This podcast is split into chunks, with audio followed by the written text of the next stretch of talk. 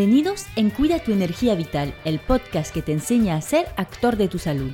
Me llamo Cecil y con este podcast pretendo darte las claves para cuidar de tu salud con soluciones naturales. En cada capítulo te ayudaré a acercarte a un equilibrio y una armonía con tu cuerpo, gracias a la fuerza que llevas en ti. Antes que nada, me permito recordarte que si necesitas un acompañamiento personalizado para tu salud, que sea porque padeces de alguna enfermedad, unos síntomas que disminuyen tu calidad de vida, o simplemente porque quieres aprender a cuidar de tu salud de forma natural y la de tu familia, estoy disponible para consultas online. Te dejo el enlace de la agenda en descripción del podcast. Si tienes cualquier duda, me puedes escribir en Instagram para que veamos juntos si te puedo ayudar.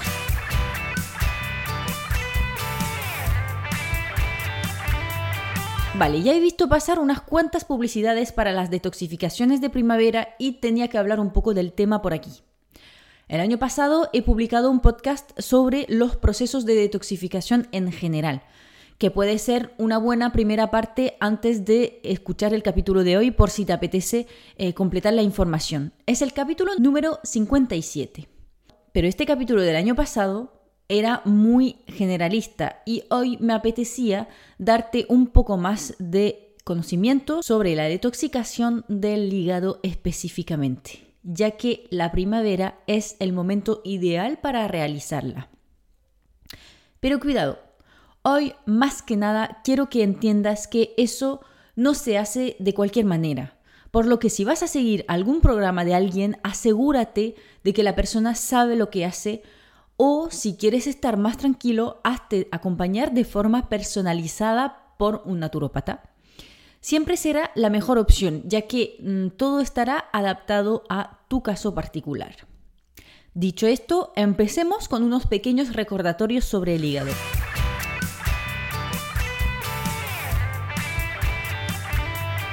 Este órgano está a cargo, entre otras cosas, de filtrar la sangre del las impurezas como mm, disruptores endocrinos, la polución que te llega, medicamentos, eh, desechos del metabolismo natural del organismo también que producimos nosotros. Si no puede realizar correctamente esta función, los tóxicos se van acumulando y podrás tener síntomas como por ejemplo un cansancio crónico, eh, náuseas, digestión pesada, náuseas especialmente por la mañana y muchas cosas más. También detoxifica los estrógenos, por lo que si eres una mujer y tienes un síndrome premenstrual fuerte, mira a ver si no tienes otros síntomas de hígado atascado, lo que te podría indicar que efectivamente tu hígado está saturado y esa es la razón de tu síndrome premenstrual muy presente. Por otro lado, el hígado produce la bilis, por lo que mm, es muy importante para la digestión porque permite la digestión de las grasas y también nos permite la asimilación de las vitaminas liposolubles, solubles en las grasas, que son las vitaminas A, D, E y K. Además, si no hay suficiente ácidos biliarios, no se hace correctamente la transición del bolo alimenticio en el tracto digestivo, por lo que produce estreñimiento porque los ácidos biliarios van como a lubricar el bolo alimenticio. Y es importante saberlo porque a veces no entiendes por qué estás todo el rato estreñido a pesar de consumir fibras y suficiente agua y puede ser por un hígado que ha perdido parte de su eficiencia.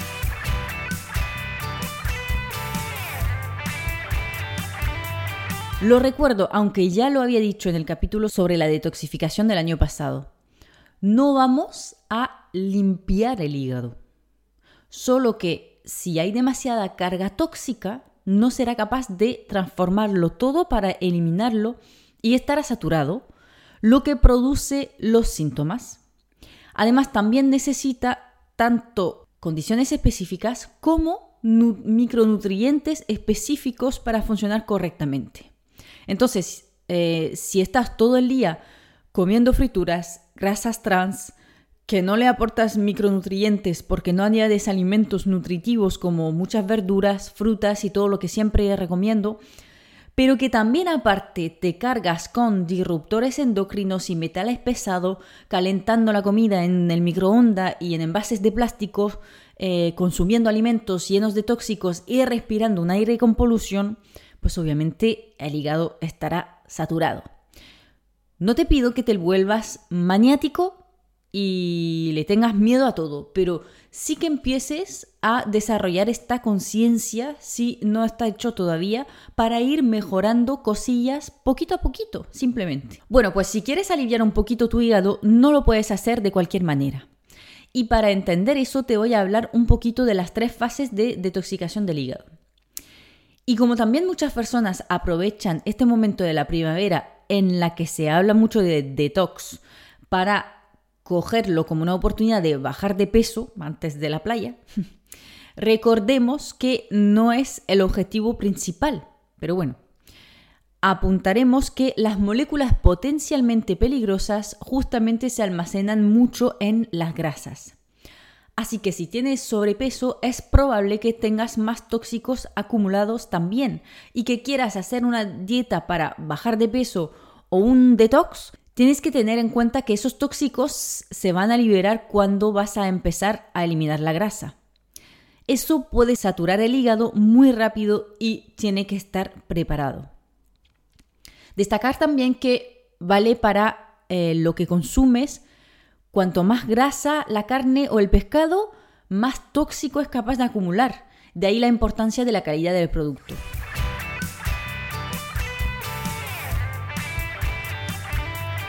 Bueno, pues la primera fase de detoxicación por el hígado es la activación o funcionalización, que consiste en volver solubles las moléculas tóxicas y para eso se le añade otra molécula. Eso sí, esta fase es una fase de preparación y estas moléculas tóxicas combinadas no pueden para nada quedarse así porque en este momento del proceso se han vuelto incluso más tóxicas que las moléculas originales. De ahí la importancia, cuando te lanzas en un proceso detox, de asegurarte que vas a estimular las siguientes fases, porque si solamente estimulas la primera fase, solo tendrás moléculas más tóxicas dando vueltas. Y no queremos eso, por supuesto. Luego pasamos a la segunda fase, que es de conjugación en la que te voy a ahorrar los detalles bioquímicos que casi me arranco el pelo entero de aprendérmelos durante mis estudios de farmacéutica. Em, la idea es metabolizar estas moléculas que salieron de la fase 1 para obtener mm, moléculas que podremos eliminar, simplemente. Y llegamos a la fase 3, ahora que hemos podido transformar las moléculas tóxicas en sustancias orgánicas, tenemos la fase de eliminación por fin.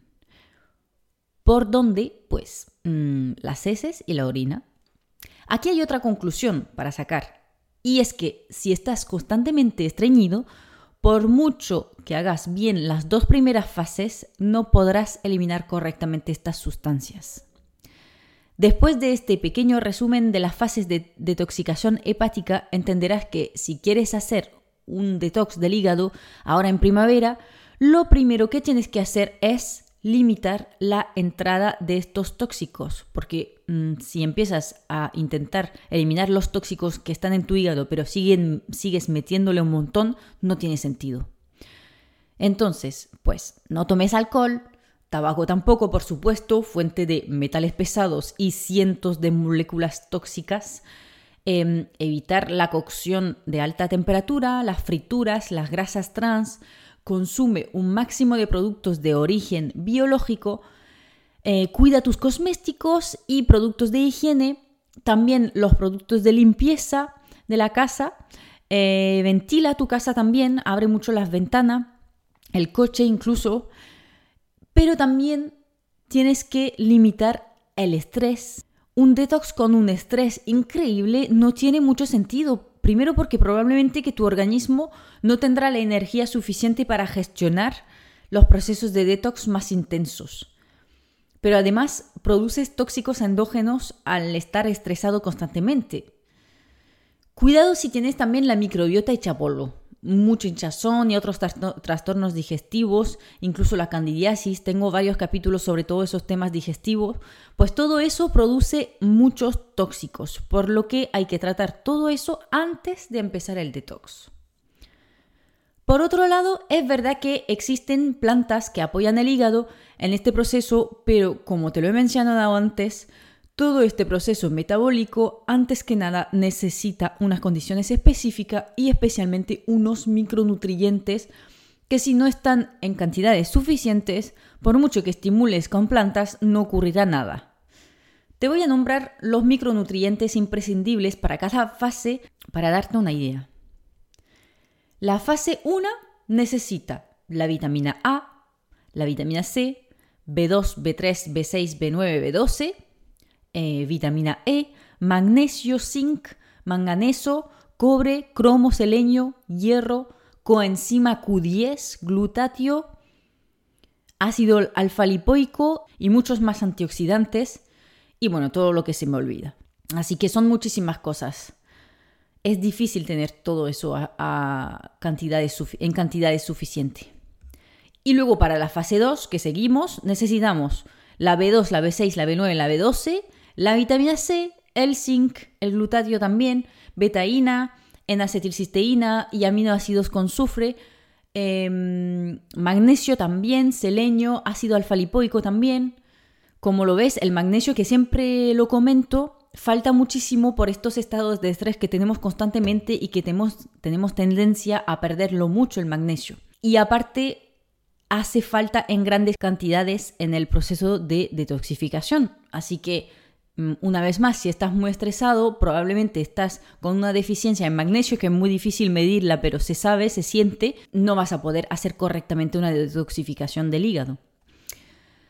Y la fase 3, finalmente, es comprobar que funcione bien el intestino, que no haya diarrea o estreñimiento frecuentes y, por supuesto, que no tengas hiperpermeabilidad intestinal, porque si tu hígado suelta todos los tóxicos que ha procesado en tu intestino para que se elimine, al tener huequecitos en la pared intestinal, muchos de estos tóxicos volverán a pasar al organismo. Y otra vez, no queremos eso. Como lo ves, son muchas cosas y lamentablemente a día de hoy, incluso alimentándose medianamente bien, es muy difícil obtener todos esos micronutrientes en cantidades suficientes por la carencia de vitaminas en los suelos que hemos agotado, pero también el transporte interminable de los alimentos, eh, el procesamiento, las cocciones, en fin. Y por supuesto, si te sientes muy muy cansado, tampoco es el momento de empezar un detox porque es mucho más probable aún que te esté faltando mucho de estos micronutrientes.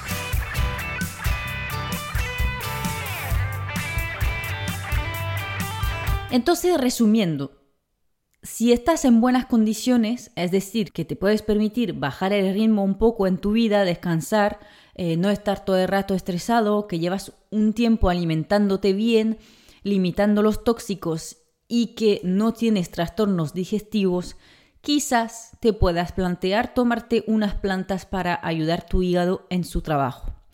Así que te voy a recomendar algunas de camino.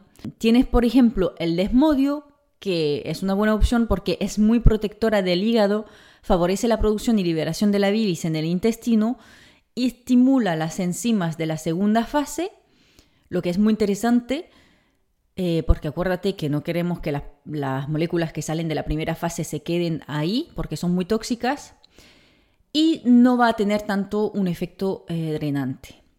Por lo que si estás un poco en una situación intermedia en lo que no estás 100% seguro de tener una vitalidad suficiente para un detox o tener todos los micronutrientes, pero igual quieres darle un apoyo a tu hígado, el desmodio será tu amigo.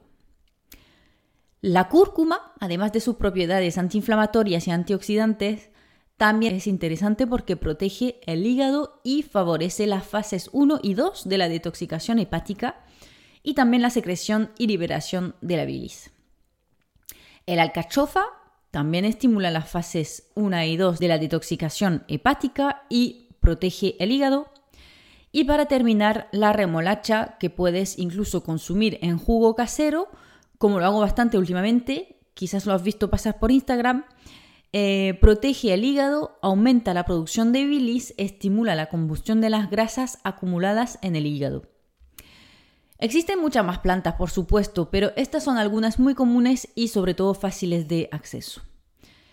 Bueno, espero que no se te haya hecho muy pesado este capítulo. He intentado resumir un poco los procesos para que entiendas el mensaje principal que es que tu hígado no solo necesita un producto externo, por muy natural que sea, para hacer eh, mejor su detoxicación, y que si no estás en condiciones para apoyar correctamente las tres fases que realiza tu hígado, un detox puede añadir toxicidad en vez de quitártela. Así que mucho cuidado. Si has aprendido algo hoy, te agradecería un montón que me dejes unas estrellas o un comentario en la plataforma de podcast que estás utilizando y que compartes este capítulo a una persona querida para evitarle estos errores comunes de la época. Y para cualquier duda, como siempre, me puedes encontrar en Instagram, amanecencia-naturo, y nos vemos en el próximo capítulo de Cuida tu energía vital. ¡Chao!